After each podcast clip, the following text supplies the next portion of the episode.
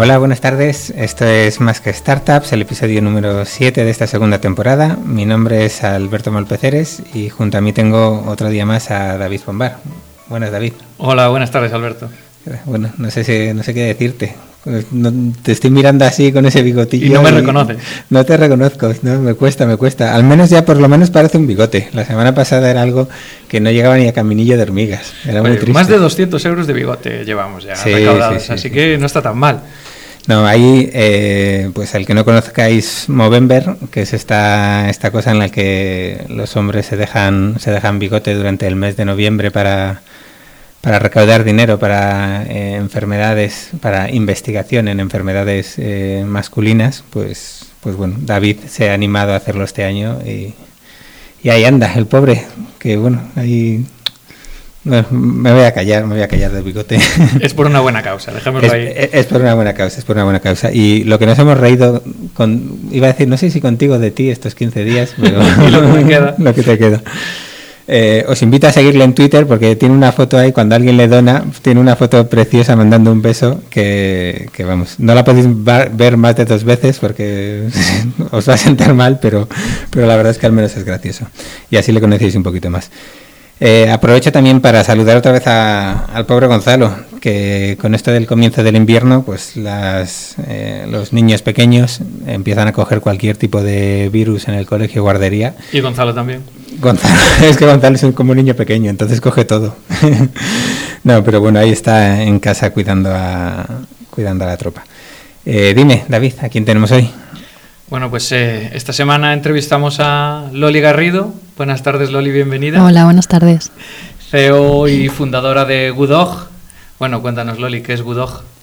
Pues así un poco por resumir, eh, es una plataforma que conecta propietarios de perros con cuidadores con experiencia. Lo que buscamos es un poco crear una alternativa a la única solución que había hasta nuestra aparición, eh, que eran las residencias caninas, eh, que no se adaptan siempre a todo tipo de perro ni, ni propietario. Entonces, bueno, crear un, poco, eh, al igual que nosotros cuando nos vamos de vacaciones tenemos distintas opciones, un poco en función de lo que nos apetece o de nuestro bolsillo, crear también alternativas para los propietarios de perros.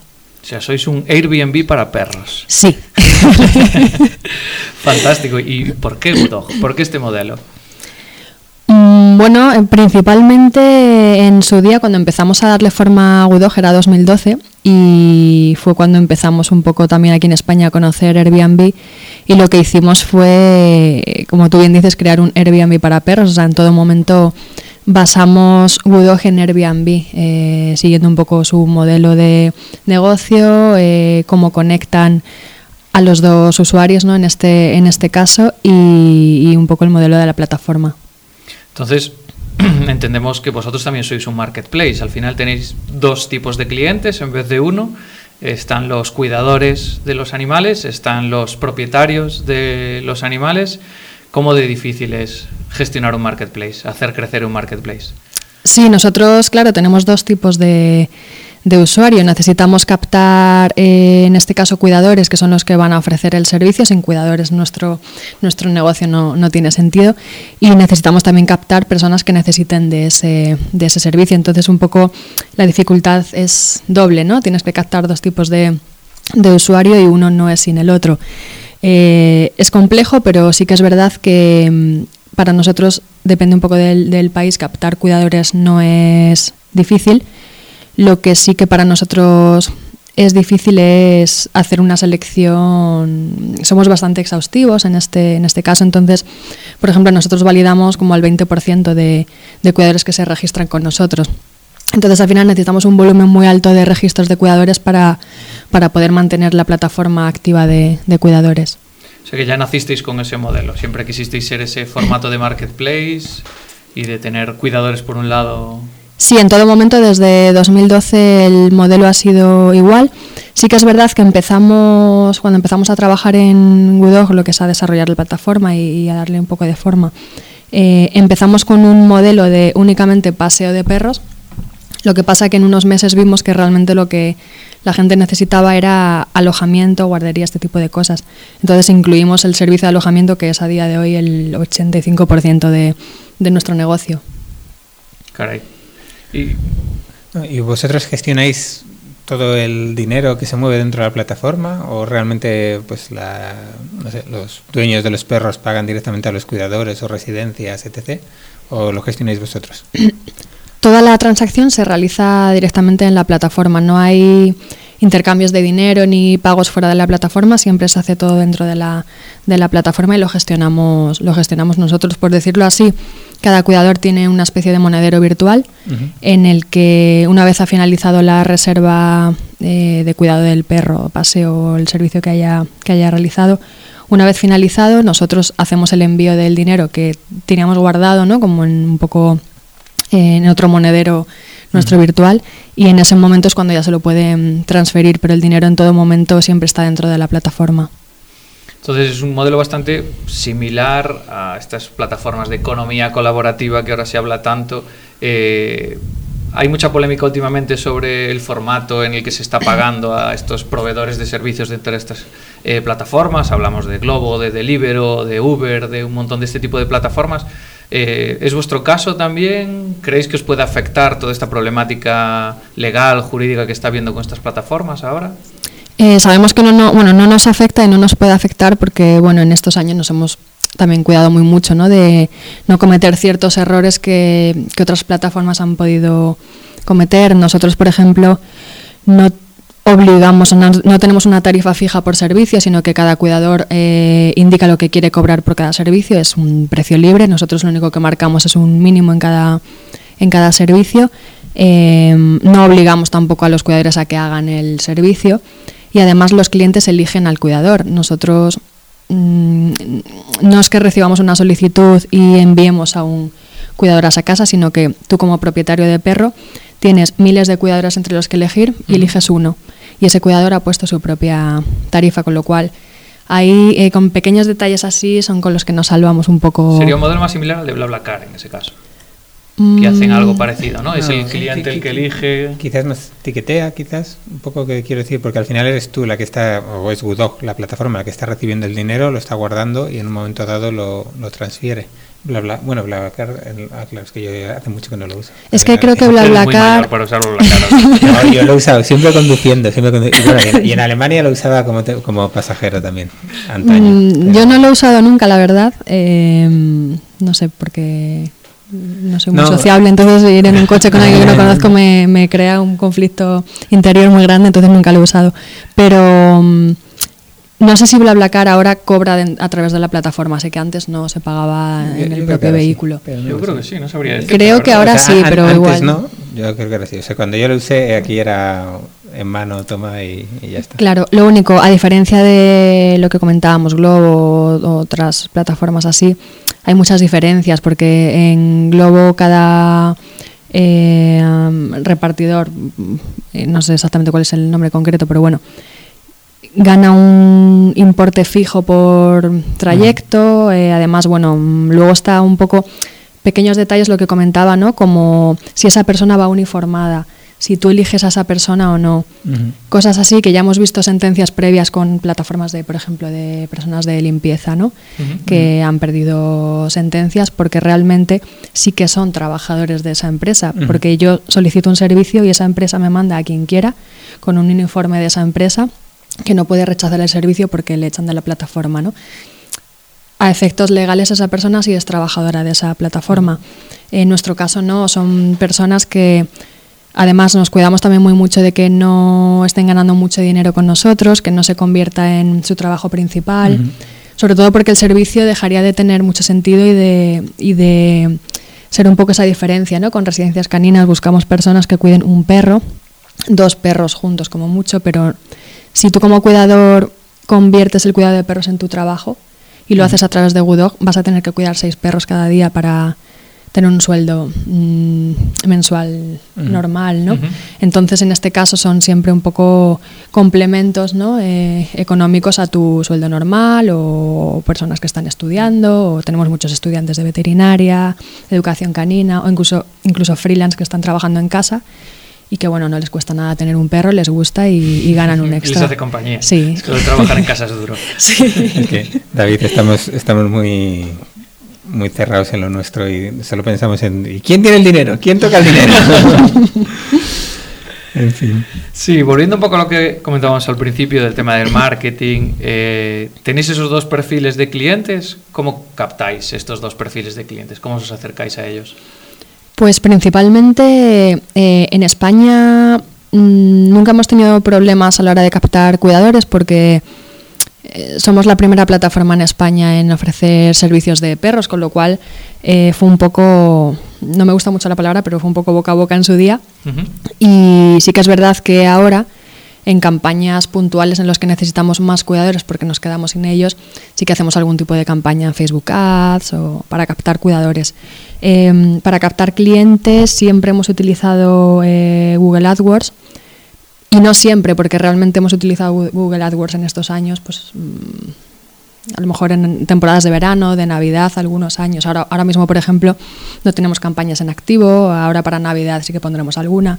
Pero bueno, principalmente la captación siempre ha sido orgánica en nuestro caso, desde, desde el principio, salvo lo que comentaba, alguna campaña, orgánicamente estamos muy bien posicionados para lo que es cuidadores de perros, em, canguros de perros, etcétera, porque hemos trabajado mucho en ello desde 2012 y el 90% de nuestra captación y de nuestras reservas vienen puramente orgánicas es muy marketing de contenidos, digamos, ¿no? Tenéis un, por lo que he visto, tenéis un blog bastante, bastante bien trabajado, sí. contenido extenso, bastante original y, y, os movéis bien en las redes sociales, pero también el amante de los animales puede ser que sea un perfil de cliente un poco especial, un buen prescriptor, muy de ese boca oreja que decías tú, ¿no? Visto un poco desde fuera, a veces el sector de las mascotas parece que cuando a alguien le gusta un producto lo recomienda mucho, se vuelve como muy fan, muy buen prescriptor notáis esa viralidad. Sí, lo bueno de nuestro negocio y lo malo es que el tipo de cliente que tenemos tenemos desde el típico propietario pasota, eh, que bueno, le da igual un poco cómo ha ido esa semana con su perro o no, siempre y cuando, a ver, obviamente, mm, mientras no haya ocurrido nada, es como que le da un poco igual, pero luego tenemos también los propietarios padres eh, que dejan al perro como con mucho miedo, que tenemos que incluso hacer un trabajo previo en la oficina de hablar con ellos, asegurarles que todo va a ir bien, darle distintas opciones, permitirles hacer pruebas con cuidadores para que vean que para que los conozcan antes, etcétera. Esas personas, en el momento que ven que pueden confiar a su perro a un cuidador y irse tranquilamente, se convierten en, nuestro mejor prescriptor, ¿no? De repente todos sus amigos, familiares eh, se vienen a, a Gudog, ¿no? Se registran y empiezan a dejar a, a su perro. Entonces, en ese sentido sí que es verdad que tenemos unos clientes muy agradecidos y luego, por otra parte, eh, nuestros cuidadores también son nuestros mejores prescriptores, porque ellos mismos, cuando están en la calle con perros, a nada que están con dos, tres perros, alguien le pregunta, ah, ¿son todos tuyos? No, soy cuidadora en una plataforma. En ese momento lo hemos visto, ¿no? Ya hay de repente ocho personas a su alrededor preguntándole, preguntándole cosas y, y, se convierte en nuestra mejor, nuestro mejor aliado. Y un poco lo que comentabas del tema de, contenidos para nosotros desde el día uno eh, ha sido algo imprescindible y no solamente porque, porque nos gusta, sino porque creemos que es muy importante para el crecimiento. Cuando nosotros empezamos, lo hicimos todo de una manera muy bootstrapping, creo que se decía en aquel entonces, eh, que era intentar llegar lo más lejos posible eh, a coste cero, ¿no? Entonces un poco el marketing de contenidos nos permitió esto, hacer un blog, hacer contenidos que en España en 2012 todavía no, no había casi nada. Em, yo me acuerdo, bueno, me acuerdo de buscar mm, blogs, perros en Google en aquel entonces y, y, encontrabas muy poquitos contenidos, incluso cosas que no tenían nada que ver ¿no? con, con blogs de perros incluso cosas porno nos aparecían, que era como, ¿por qué? sí, sí, sí. Entonces, ahora sí que hay mucho más contenido sobre perros, hay muchos más blogs, pero 2012, 2013, 2014 no había casi contenido, lo que nos permitió hacer contenido muy bueno y posicionarnos muy, muy, muy bien. Y lo seguimos haciendo. Para nosotros el contenido y el social media es, es algo imprescindible y muy importante. ¿Y cómo lo medís? ¿Y cómo... Eh ¿Cómo lo medís por una parte y luego cómo eh, vais buscando esos temas de cara a escribir sobre ellos? Bueno, o sea, ¿Medir realmente el impacto que tiene luego eso en la conversión o simplemente...? Sí, eh, sí, o sea, bueno, con una serie de, herramientas, analytics, etcétera. Eh, medimos un poco qué contenidos son los que más éxito han tenido ¿no? a lo largo de, de estos años intentamos ir un poco por ese camino, intentamos hacer mucho contenido eh, que se posicione bien, contenido SEO. Por ejemplo, hicimos un me viene así un poco a la cabeza un artículo de los mejores parques para perros en Madrid, ¿no? que es probablemente el que más visitas haya tenido jamás. Entonces, pues fue de cajón replicar eso en todas las ciudades de España, ¿no? Y, un poco cosas así. Y siempre, además, eh, hacemos también un, traqueo en las reservas que nos dicen de dónde está viniendo esa reserva. Puede ser orgánica, puede ser eh, de pago, puede venir de Facebook, puede venir de, de AdWords, puede venir de un artículo en un medio, pero también puede venir de un post de nuestro propio, nuestro propio blog, ¿no? Entonces, siempre hemos visto que el contenido que hacemos nos trae clientes y nos trae reservas, o sea que para nosotros es muy, muy importante seguir haciéndolo. ¿Y esa herramienta para medir esa conversión que utilizáis dentro de Analytics, con los tags o algo? ¿O utilizáis alguna herramienta? Sí, no, utilizamos, a ver, ahora mismo tenemos eh, a una persona concretamente que se encarga de, de, esto y sé que está utilizando sus propias herramientas que ya conoce y yo no, pero en su día, en su día creo que, que sí, que directamente con, con, Analytics siempre hemos, hemos visto un poco el, el resultado ¿no? de, de estas cosas. Porque ¿cuánto de vuestro equipo se dedica a ese marketing de contenidos? Pues en nuestro equipo ahora mismo realmente hay una persona que, es, eh, que lleva content marketing y redes sociales, pero sí que es verdad que dentro del equipo estamos varias personas que nos gusta escribir y que bueno lo hemos ido haciendo en este tiempo.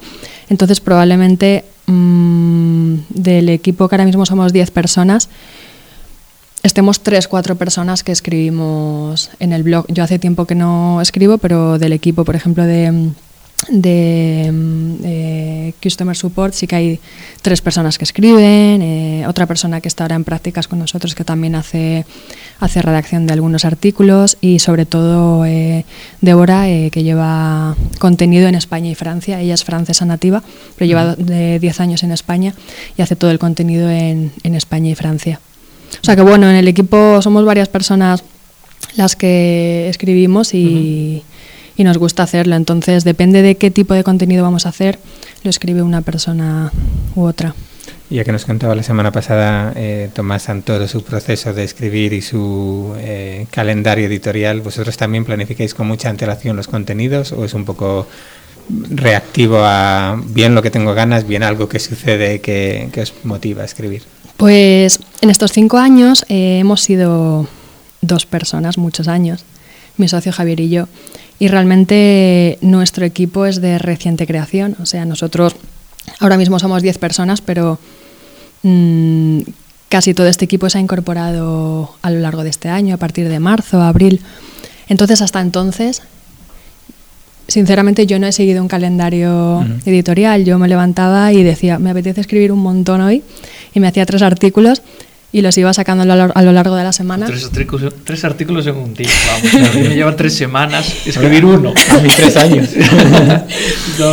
Como de repente un mes no escribía porque no tenía tiempo y estaba centrada en otra cosa. Ahora eh, sí que tenemos un calendario en el que ya se sabe lo que va a salir el martes, el miércoles, el jueves. Justo ayer comentaba a mis compañeros Sería interesante escribir sobre eh, hacer una cosa sobre la aplicación móvil nueva, enviársela a los propietarios o algo así, no me acuerdo qué tema era. Y justo nos dijo Débora, que es la persona que se encarga de esto. Sí, ya está programado para el 15 de marzo. Y yo pensé, Madre mía, o sea, ya tenemos todo programado a, cinco meses, ¿no? O sea, que ahora mismo sí que hay un control muy exhaustivo de todo lo que sale y tenemos contenido ya, por lo que veo, hasta marzo. Yo, me acabo de flipar. Cuando me doy cuenta de que estamos en noviembre y ha dicho marzo. Sí, sí, sí. Yo me flipé ayer. Dije, madre mía. Increíble. Bueno, lleváis cinco años ya. Sí.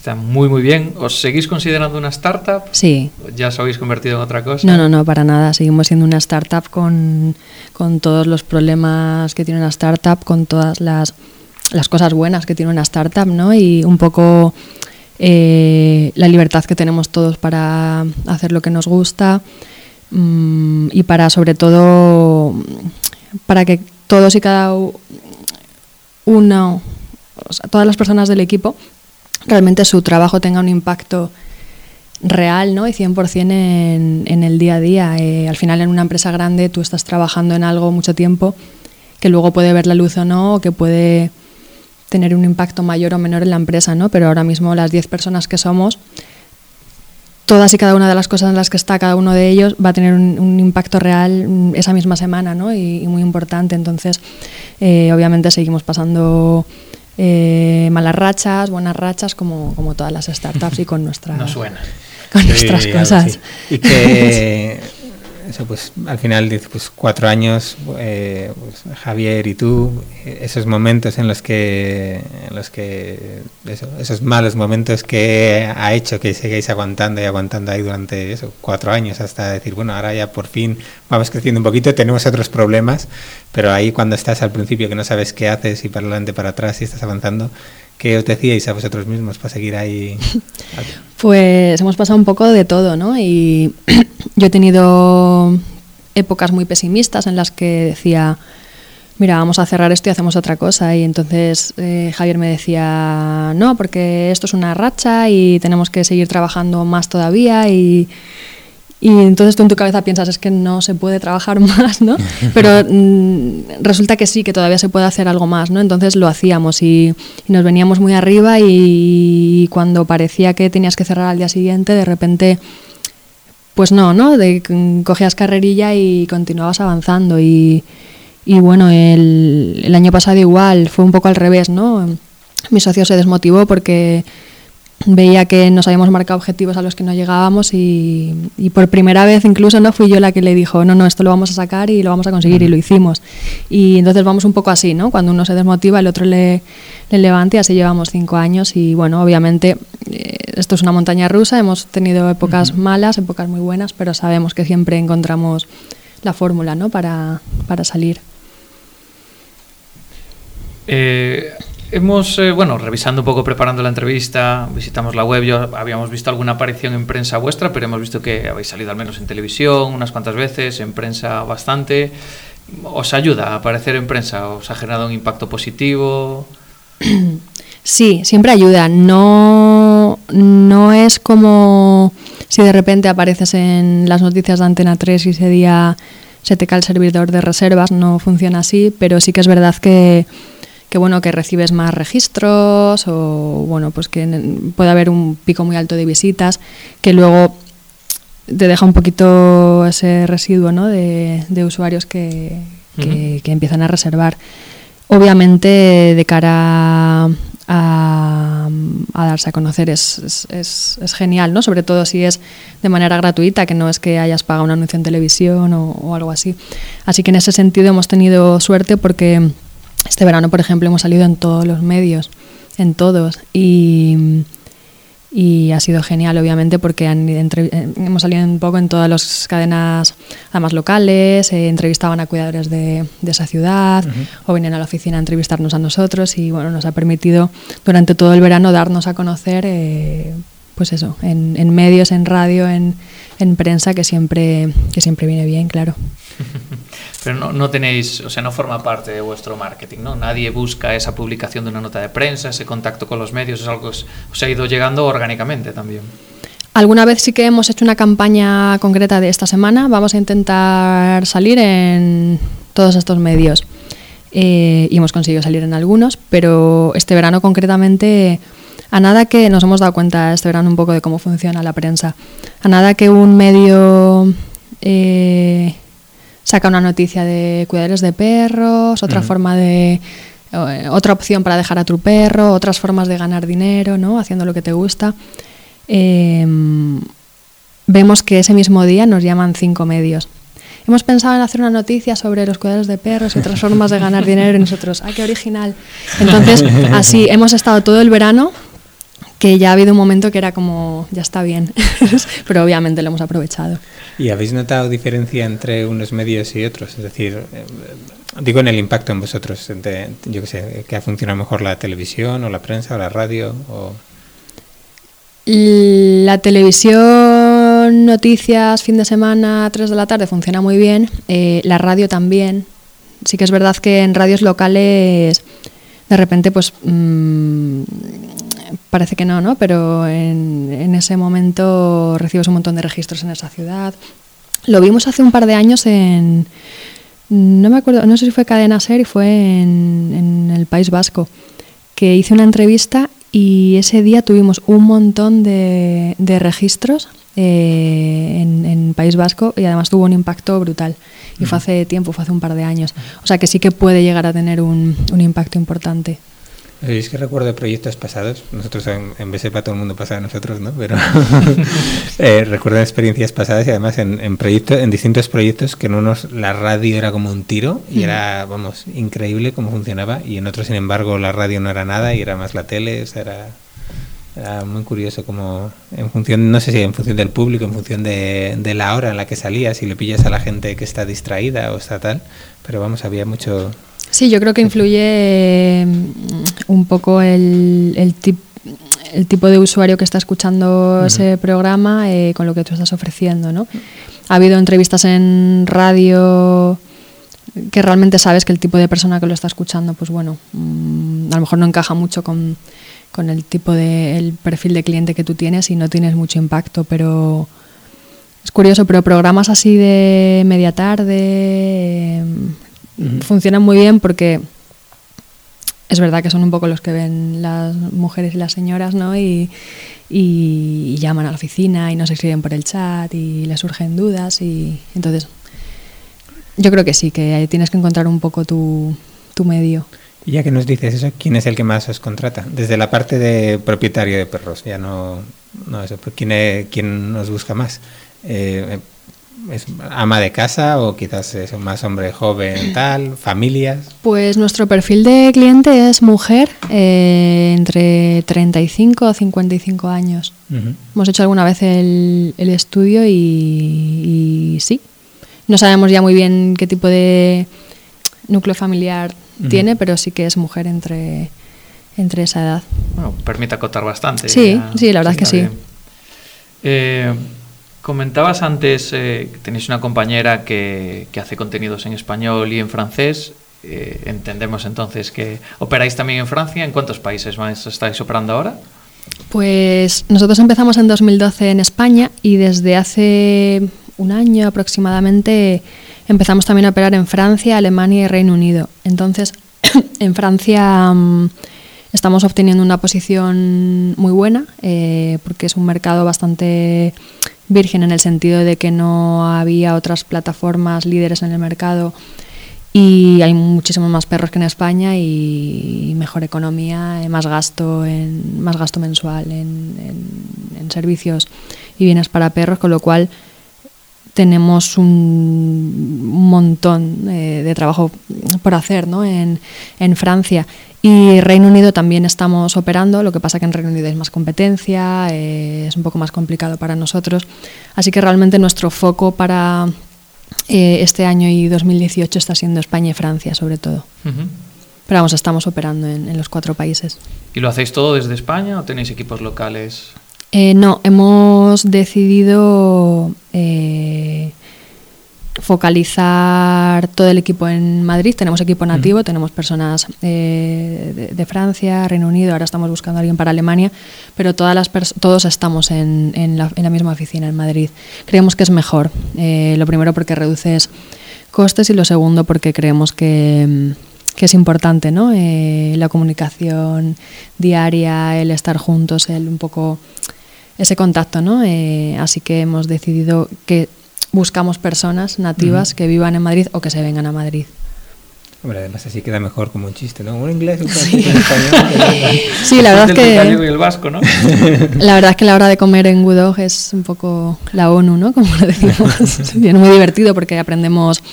Eh, todavía no lo hemos hecho, pero yo quiero hacerlo.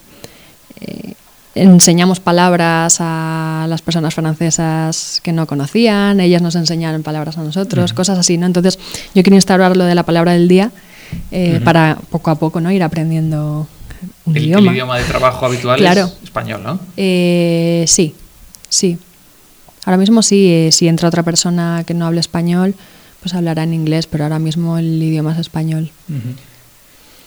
Bueno, ahí ya nos contarás qué tal. Yo viví en Alemania y son muy especialitos con, sus, con, los perros, así que hay mucha diferencia en lo que ya tenéis eh, entre dar servicio a eso, alemanes, ingleses. ¿Quién no? Alguien nos contó. Ah, eh, ay, no me saldrá. Eh, Izanami nos contó, pues eso, los especialitos que eran los alemanes, ¿no? Con las cajitas. Entonces hay mucha diferencia entre los países. Sí, concretamente Alemania es muy difícil. Para nosotros sí que es verdad que es el mercado más, más difícil por el tipo de, de usuario. Sí que es verdad que es más especialito. Em, entonces es, es, muy complicado entrar en Alemania. Incluso hemos visto que eh, en este tiempo ha habido alguna plataforma en Alemania, eh, igual que Udog, y incluso a ellos les está costando. Entonces, imagínate a nosotros. O sea que Alemania mm, no estamos destinando mucho esfuerzo en Alemania porque mm, sería un poco dejar de, lado otros países que sí que nos están dando buenos resultados. No queremos tampoco cerrarlo, queremos dejarlo un poquito en stand-by, que va generando reservas y tenemos atención, pero sí que es verdad que es uno de los países más complicados. Luego España, bueno, pues ya nos lo, nos lo conocemos, ¿no? Eh, y es muy similar a, Francia y Reino Unido. En ese sentido no hay grandes diferencias. Así que para nosotros es muy importante tener personas nativas de cada país, un poco por que conozcan la cultura, que conozcan las zonas, que si una persona llama y está buscando eh, un cuidador en una zona concreta de Francia, que esa persona sepa de qué zona se trata, ¿no? Y que no tenga que...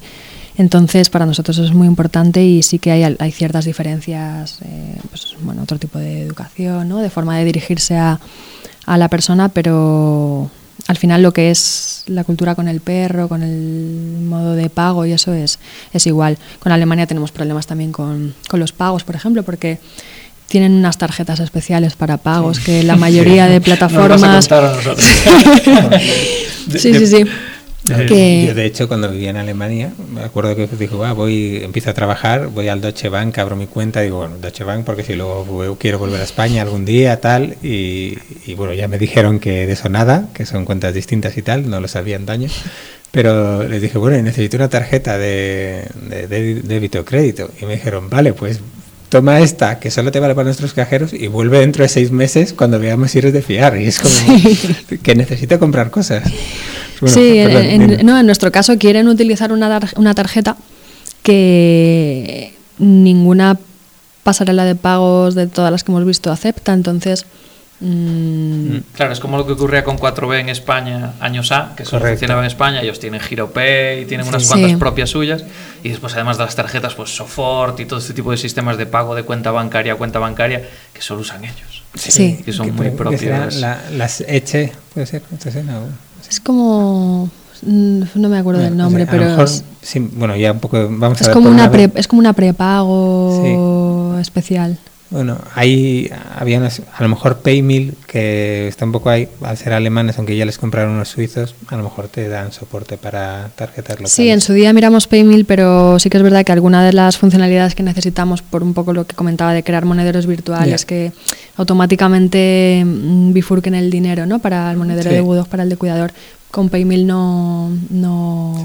podíamos y miramos bastantes plataformas. Al final nos quedamos con una francesa, funciona muy bien y no creo que cambiemos en ese sentido. Así que bueno, esperamos que sean los alemanes los que cedan con el tipo de, tarjeta a utilizar.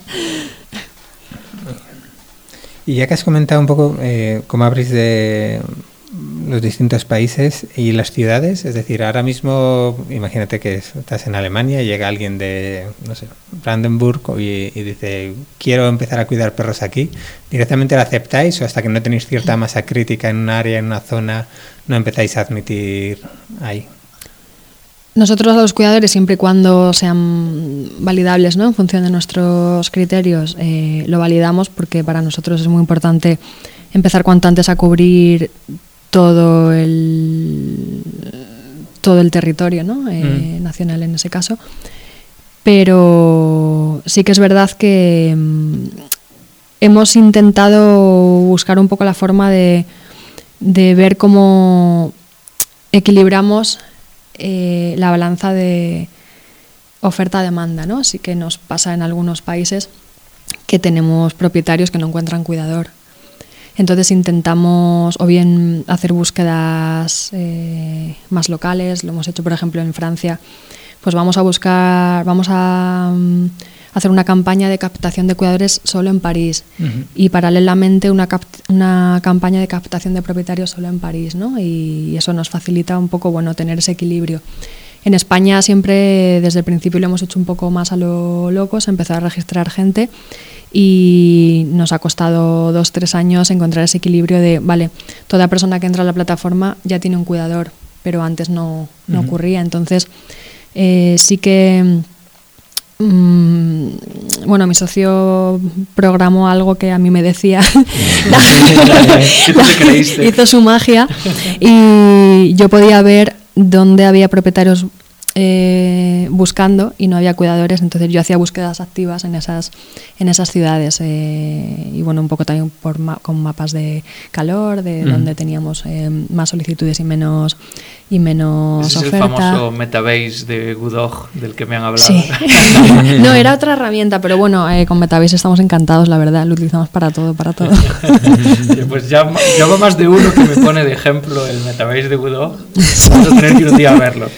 Es muy Nosotros famoso el usamos Metabase. Metabase también, estoy Sí, yo también, pero, Además, pero bueno, no a ese nivel. O sea, a mí me han hablado de mapas y de cosas. Sí, sí, sí, que- bueno, el Metabase de Woodog no tiene fin. Eh, cada día mm, lanzamos una cuestión nueva y, y todo lo que se te pase por la cabeza se puede hacer en Metabase. Así que, bueno, para nosotros es la herramienta del, del día a día prácticamente. Qué bien. Ya tendremos que pillar a Javier por banda. Sí, Enséñanos. Sí. Pues si os queréis pasar un día por la oficina, vamos, Iremos. encantados. Iremos. Eh, co- comentabas antes, ¿no? Durante más de tres años, Javi tú solos, el programa tú vendes, es muy fácil repartirse el trabajo y ahora de repente eh, 10 personas. ¿Cómo mantenéis eh, la cultura, la filosofía? ¿Cómo os organizáis?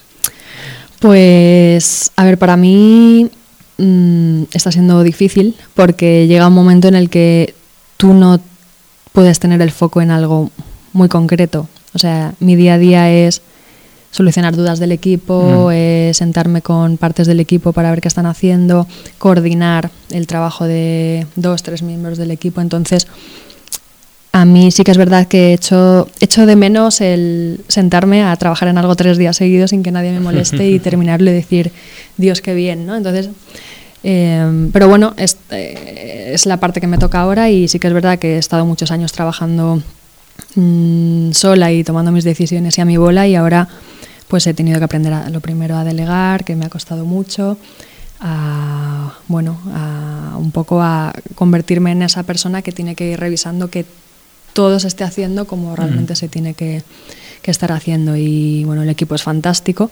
Sí que es verdad que tenemos una cultura en la oficina pues bueno muy buena. Eh, el equipo ha encajado a la perfección nos llevamos todos genial y, y en ese sentido no tengo ninguna ninguna queja. Todo lo contrario creo que ha sido un acierto el, el dar ese paso y crecer ¿no? y, y no tener miedo a al qué pasará, pues bueno, y seguiremos creciendo y obviamente tienes ese miedo de, a veces pienso, Dios mío, como entre una persona más en la oficina yo ya no lo voy a poder gestionar, ¿no? Pero bueno, siempre, siempre se puede.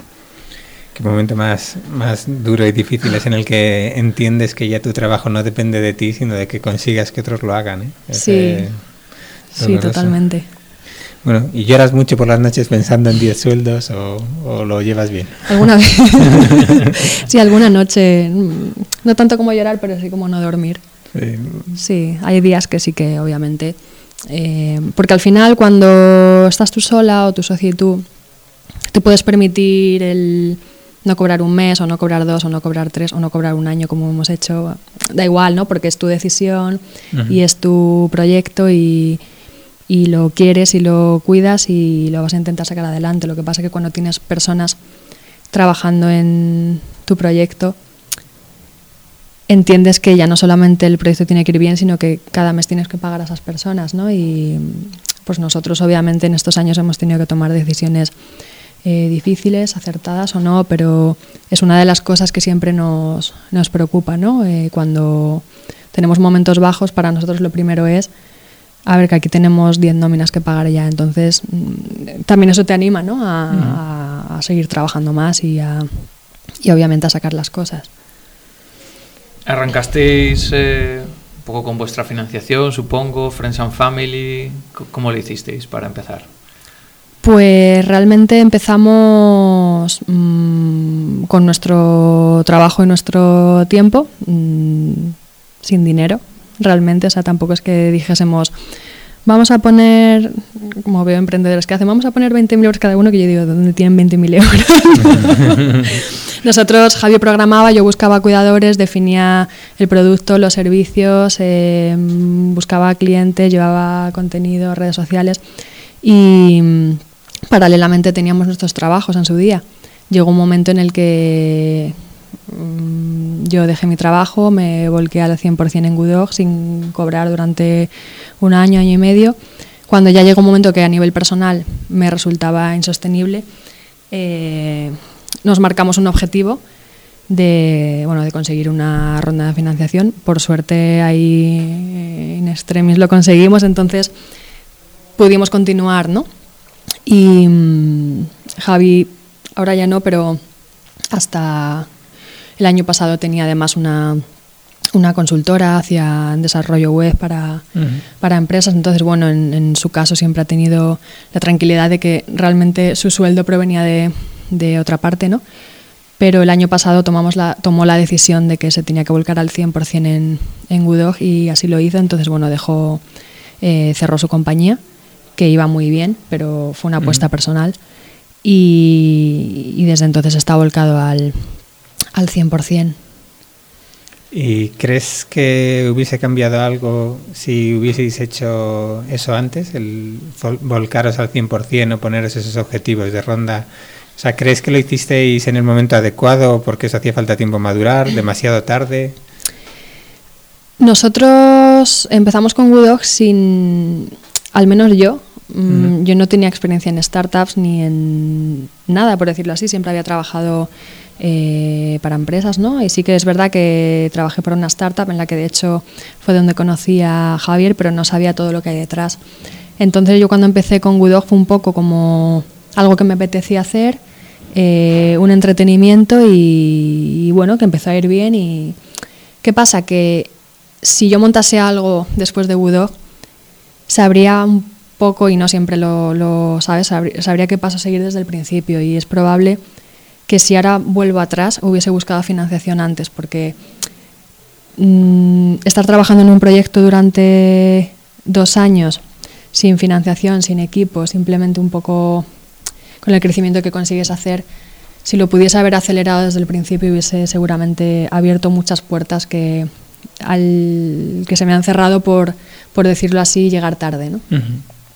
Así que sí, seguramente hubiese tomado otras decisiones o las hubiese adelantado en el tiempo.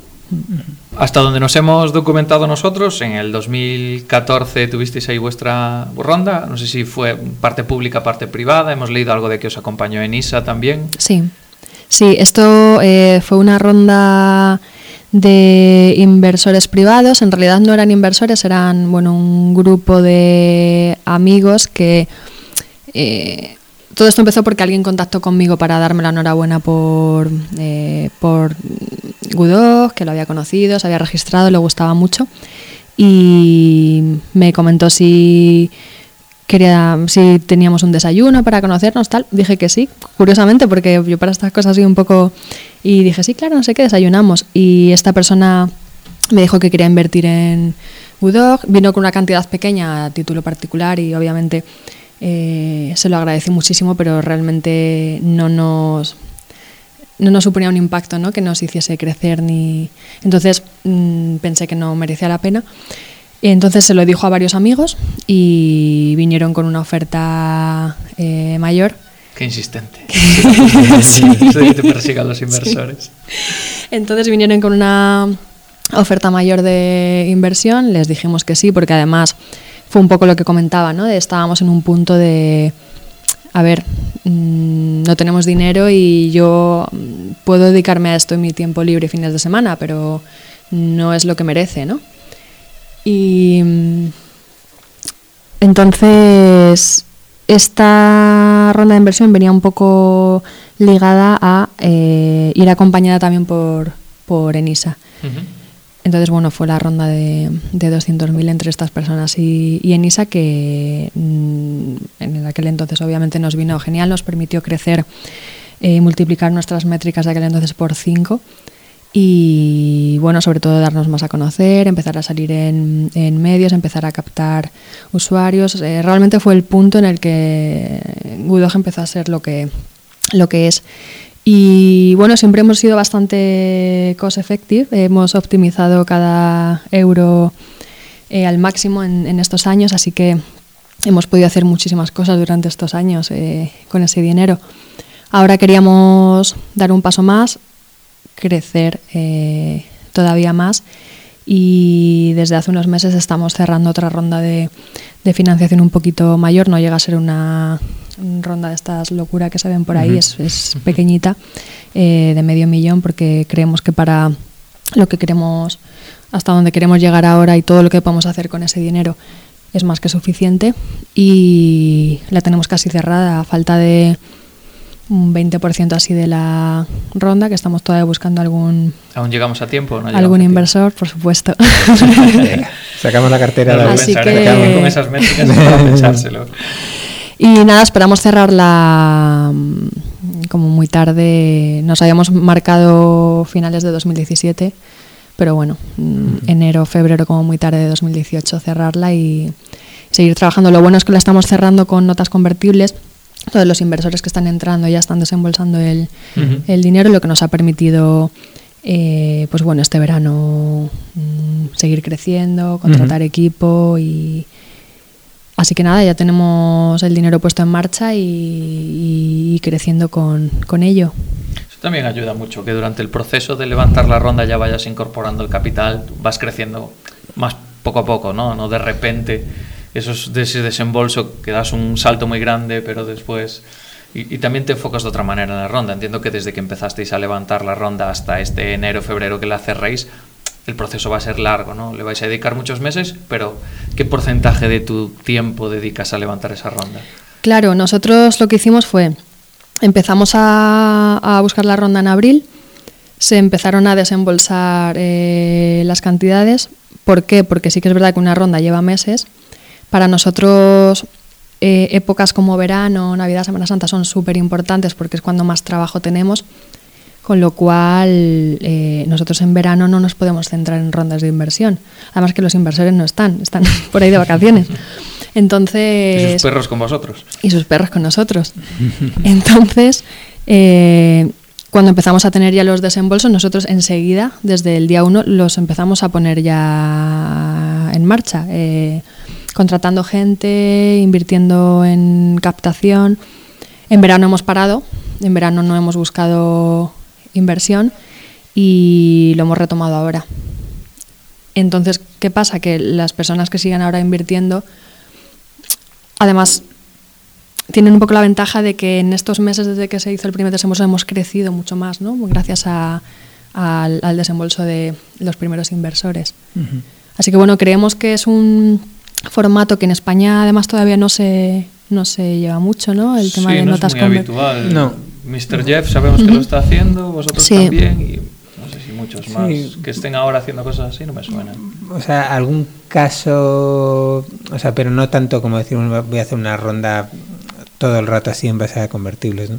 O sea, además a mí me parece buena idea porque haces, eh, obviamente siempre puede pasar de todo en las negociaciones, ¿no? Y, que lleguen oportunidades o tal, pero el hecho de que puedas así ir creciendo sin la presión de un deadline de decir, oye, es que, o sea, necesito cerrar la, ronda ya porque tal, pues hombre, claro, es que la tensión de caja que produce es muy gorda. Eh, gestionar una ronda de inversión te saca del foco de todo lo que estés haciendo, de tu trabajo, de tu equipo, de tu día a día, te tienes que centrar en eso exclusivamente y yo es lo que hice en marzo-abril, pero en el verano yo no me puedo centrar en buscar inversión porque tenemos un montón de trabajo. Entonces, bueno, voy haciendo, por decirlo así, foco en búsqueda de inversión una temporada concreta en la que tengamos menos trabajo y va saliendo algún ticket, ¿no? Para, para cerrar, lo vamos poniendo en marcha y vamos creciendo, es otra forma, ¿no? Y para mí la verdad es que está siendo una muy buena opción, que estuvimos leyendo sobre, sobre ello, informándonos con inversores y creemos que ha sido muy acertado. Eh, una vez que completemos este medio millón, todos los inversores convierten y pasan a ser socios de la empresa, eh, así que no hay mucha diferencia a estar ocho meses buscando una ronda de inversión, mm, llegar agotado, llegar sin caja, mm, desmoralizado y luego tener que poner ese dinero en marcha ya casi sin, sin ganas, ¿no? O, o, a lo mejor incluso con demasiada ansia, que eso también sí, puede ser un problema. ¿no? De repente, oye, Claro. que tengo eso, medio millón en el banco y tengo que gastar. Claro, que hay gente así. Entonces, Sí, cantidades más grandes. cantidades más grandes se han visto. Entonces, bueno, yo creo que es un, un formato que se debería de, de trabajar más en España porque a nosotros la verdad que no, nos ha encajado bastante bien. También, también hay que encontrar en- con el inversor que entienda el modelo, que yo creo que Sí. nos Sí. ha costado un poco. Hay veces que, que- que gente plantea intentar hacer alguna cosa así para, sobre todo cuando tienes un equipo pequeño y, y los fundadores tienen que seguir muy al pie del cañón. Eh, es un formato que te permite seguir manteniendo la velocidad y no hacer un parón para levantar financiación y después volver a retomar el ritmo, que siempre cuesta mucho más. Y parece que está claro que tiene sus ventajas y sus desventajas para los inversores también, pero está claro que los inversores tienen que entenderlo y, Sí. y a veces estar de acuerdo con el formato. Eh, Sí, yo creo que además incluso hay ese punto en el que poner la compañía por delante, todos, ¿no? También sabes que al final es un punto en el que, eh, porque tú a lo mejor haces una ronda tradicional y de repente llega un inversor más gordo, quiere poner, después de que sea el cuarto, quiere poner sus condiciones en esta cuestión, pues hombre, eh, aunque esté planteadas las bases de toda la relación, pues eh, también tienes que tener cierta confianza de que eso no va a cambiar. Porque tú ya has puesto tu, tu dinero ahí y ya está.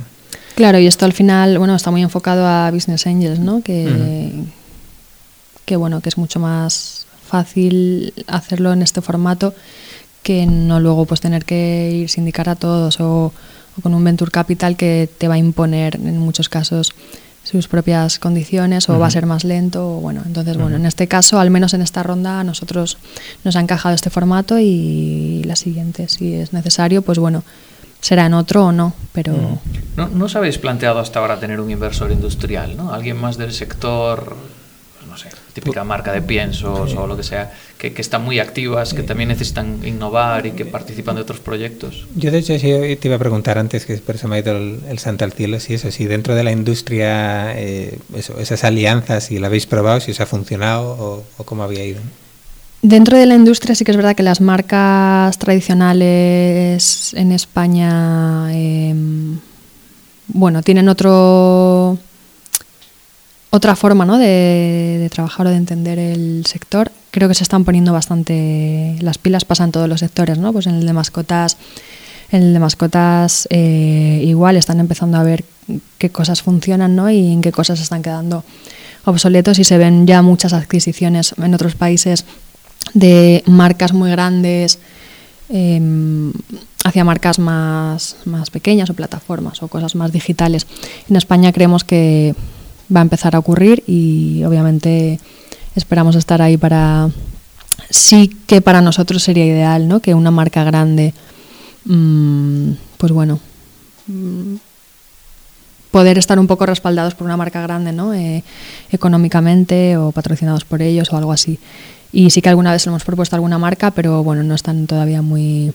Pero sí que tenemos por ahí alguna cosilla eh, que incluso estamos ahora intentando cerrar con alguna marca grande que todavía no se puede decir porque obviamente todavía no... No tenemos No. exclusividad. No, nos vas a romper la racha. No, lo- no lo hemos cerrado, pero bueno, eh, creo que en las próximas semanas, meses, a lo mejor sí que se podría, se podría cerrar y para nosotros va a ser otro de esos puntos de, de inflexión, ¿no? de, de crecimiento si sale bien. Así que bueno, también estamos contentos si en el caso de que salga, claro, si no, no. Qué bien, a ver si tenéis suerte. Gracias. Y ya por cerrar con la parte de Gudog, llevo toda la entrevista pensando que yo tengo un hijo que va a hacer nueve años el mes que viene y que quiere un perro.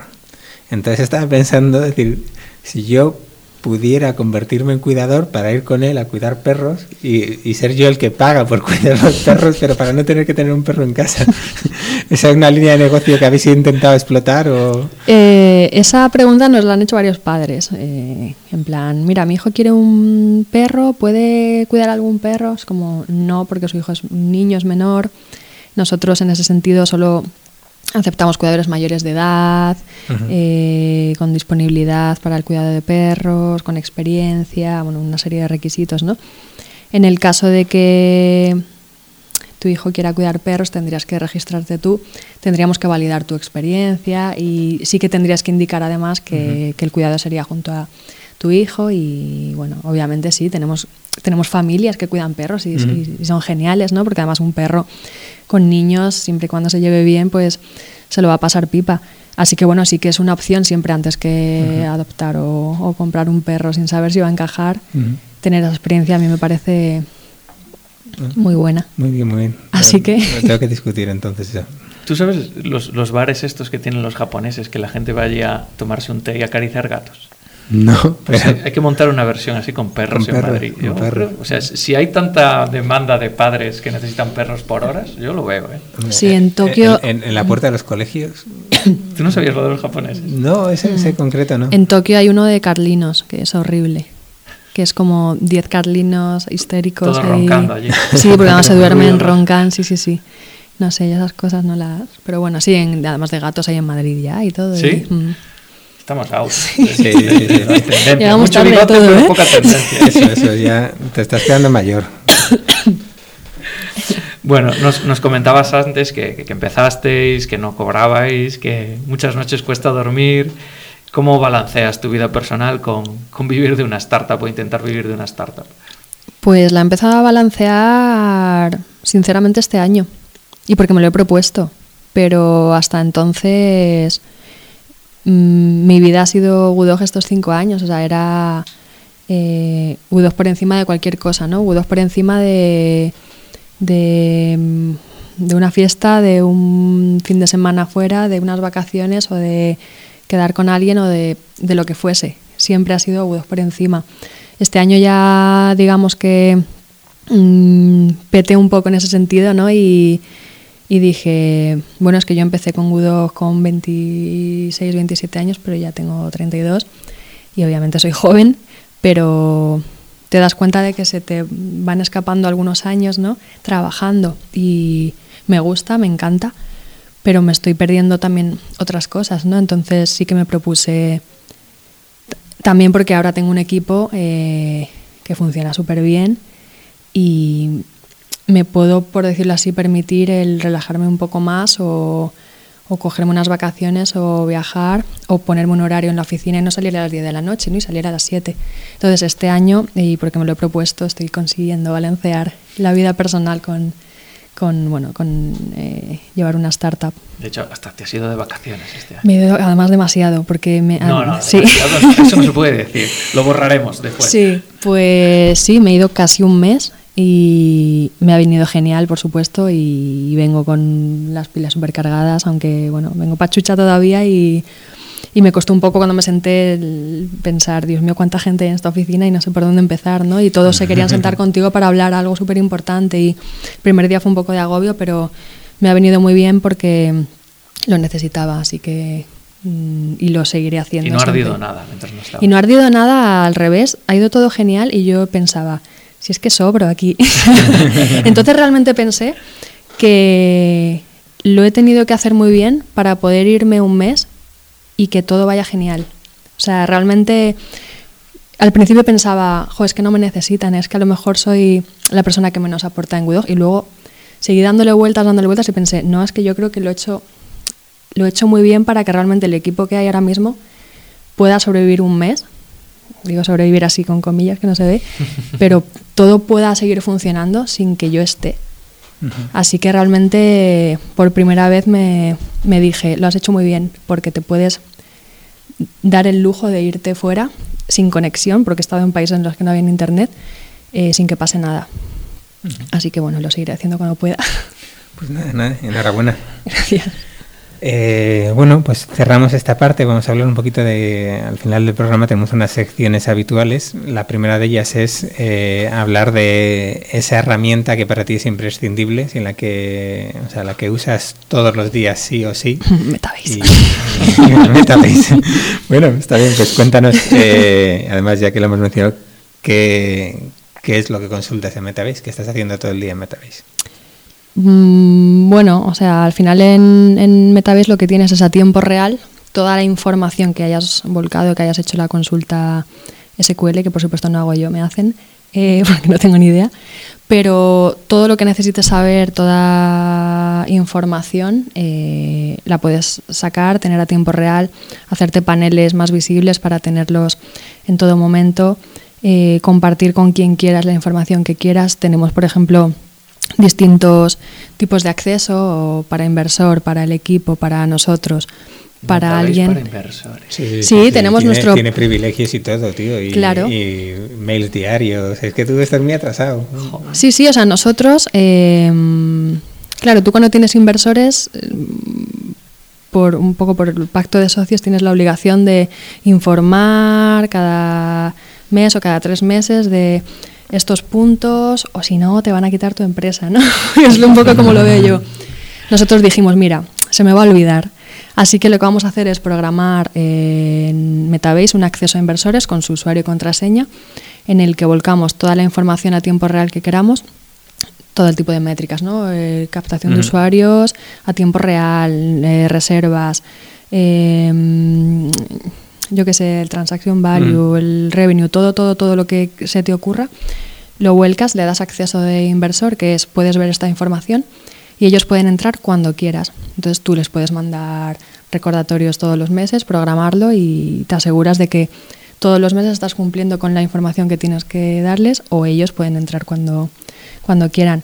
Para el resto del equipo igual, eh, ellos van consultando información. Ahora además nos hemos marcado como objetivos mensuales para conseguir. Ellos pueden ir viendo, pues respecto a noviembre de 2016, cómo hemos crecido, ¿no? Eh, o cómo tenemos que crecer, o, o, cuántas reservas más tenemos que hacer para llegar. Uh -huh. Todo lo que quieras. Entonces, para nosotros es. Mmm, la verdad es que es una herramienta ya indispensable uh -huh. por todo lo que nos, nos ofrece. Ya con Metabase, ese side project que teníamos nosotros para notificar a inversores no lo ha jodido Metabase. No puede ser, no puede ser. Bueno, hay que saber montarlo, configurarlo, cuidado. Sí, sí, sí, no, sí, joder, Que no es clic clic. Y alimentarlo y preguntarlo. No, no, tío, en Heroku es clic clic instalarlo. Eso te lo prometo. Pero luego el sacarle la chicha es lo que hay que hacer. Primero hay que saber qué preguntas hacer. Pues claro. Es que ahí tú te estás dando cuenta en este programa que lo importante son las preguntas. Ahí, ¿ves? Eso siempre. Y las tuyas son las buenas, además. No, no, yo no he dicho eso, no he dicho eso, no he dicho eso. Pero bueno, y luego lo importante es que el otro lado te quiera contestar. ¿no? Esa es la otra parte. Que eso ya es cosa Eso- de cariño. Eso ya no depende de ti, pero tú por lo menos aprender a hacer preguntas. A ver, eh, ya nos queda la última sección, que es básicamente en la que el anterior invitado deja una pregunta para, para ti, para que la contestes, y tú nos vas a dejar una para el siguiente, que también vas a tener que contestar, ¿vale? Pero nos Mm. tienes que dejar la pregunta para el siguiente. Entonces, eh, la semana pasada que estuvo Tomás Santoro de Suma CRM y como se lo prometimos lo vamos a decir, están buscando un crack de un programador crack en PHP, podéis ir a su página y la sección de empleos, cli- clicar ahí y, y- y, bueno, aplicar al puesto. Entonces él preguntaba que cómo captáis talento tecnológico para, para vuestra empresa. Mm, Bueno, nosotros realmente en este tiempo, eh, como desarrolladores, entendiendo así por talento tecnológico, eh, solo ha estado Javier. Y ahora hace unos meses hemos fichado a Gerardo que mm, se está encargando de la aplicación móvil nueva y bueno, es un máquina, o sea, ha sido como el acierto ¿no? de, del año. Em, lo que no recuerdo, porque sí que es verdad que estuvimos buscando a través de varias vías, a través de cuál nos llegó, pero bueno, eh, lo pusimos en varios portales y, y nos llegó. Mm, Incluso es probable que fuese a través de Twitter, que al final Mm. es un medio muy potente, ¿no? No estoy descubriendo nada. pero fue a través de algún... No, eh, es que esto, claro, la oferta la puso eh, Javier a través de blogs especializados en todo esto, entonces no recuerdo cuál fue. Lo puedo confirmar luego, pero bueno, fue a través de alguna plataforma de, de desarrolladores. ¿El resto de perfiles, ¿cómo, ¿cómo, hacéis para conseguir a un nativo alemán que viva en Madrid o quiera vivir en Madrid? ¿Vais a fiestas Erasmus con ofertas de empleo? ¿Cómo hacéis? Pues hemos puesto varias ofertas en, en portales eh, y nos han llegado. O sea que tampoco es que hayamos utilizado eh, ninguna plataforma ni tercero de captación de talento ni nada, lo hemos buscado nosotros, hemos puesto la oferta en, en Angels. ¿No os en... parece complicado captar talento extranjero en España? Es complicado, hmm, sí, sí, es complicado, o sea, ha sido complicado, porque hay muchas menos opciones que para eh, un puesto en el que no exiges a alguien nativo de otro país, ¿no? Entonces las opciones se limitan muchísimo. Y luego la complicación de que esa persona está fuera, tiene que venir, los plazos de incorporación son mayores o las condiciones tienen que ser mejores ¿no? para que se quiera venir. O sea que es, es, es complicado, pero bueno, hasta ahora mmm, nos ha ido saliendo bien. La, la, persona francesa, por ejemplo, vivía en Francia y se vino aquí o ya estaba aquí? Ah, no me has dicho, 10 años se llevaba en España, nada, nada, perdón. Sí, ella concretamente ya estaba aquí. Eh, otra persona que hemos contratado francesa acaba de llegar a Madrid. Eh, mira, este caso es muy curioso porque sí que surgió en una fiesta. Entonces, teníamos una persona en prácticas francesa que estuvo uh -huh. tres meses con nosotros, Andrea. Eh, la adorábamos todos, entonces estuvo en una fiesta en Madrid y le presentaron a esta chica que acaba de llegar de Francia a Madrid y, quería buscar trabajo y piso, o sea, vino a un Airbnb sin nada. Entonces, eh, Andrea la quisimos contratar para que se quedase con nosotros después de sus prácticas, pero tenía que seguir estudiando, entonces se marchó. Pero le dijo a esta chica, eh, yo me voy de Udo, que me han ofrecido quedarme en un puesto, que está muy bien, pero están buscando a alguien. Entonces, claro, eh, ella me habló de, esta chica, me dijo bueno, que era francesa nativa, que hablaba inglés perfecto, que tenía experiencia en marketing, atención al cliente. Yo la entrevisté y me encajó muy bien, o sea que sí que surgió en una fiesta de una persona que estaba de prácticas, no es lo habitual. Pero bueno, han ido surgiendo un poco de distintas maneras. Eh, las personas que tenemos, por ejemplo, atención al cliente han pasado primero de prácticas con nosotros. Nosotros tenemos eh, un convenio con con la Fundación Entre Canales, uh -huh. que incorporan todos los años una persona en prácticas con nosotros durante cuatro meses y luego casi siempre eh, la terminamos contratando porque bueno es gente que funciona muy bien y, uh -huh. y en muchos casos hemos terminado quedando con nosotros. Entonces, para nosotros, para depende qué puestos, eh, que haya estado con nosotros de prácticas antes es siempre ves cómo trabaja y, y, se terminan quedando.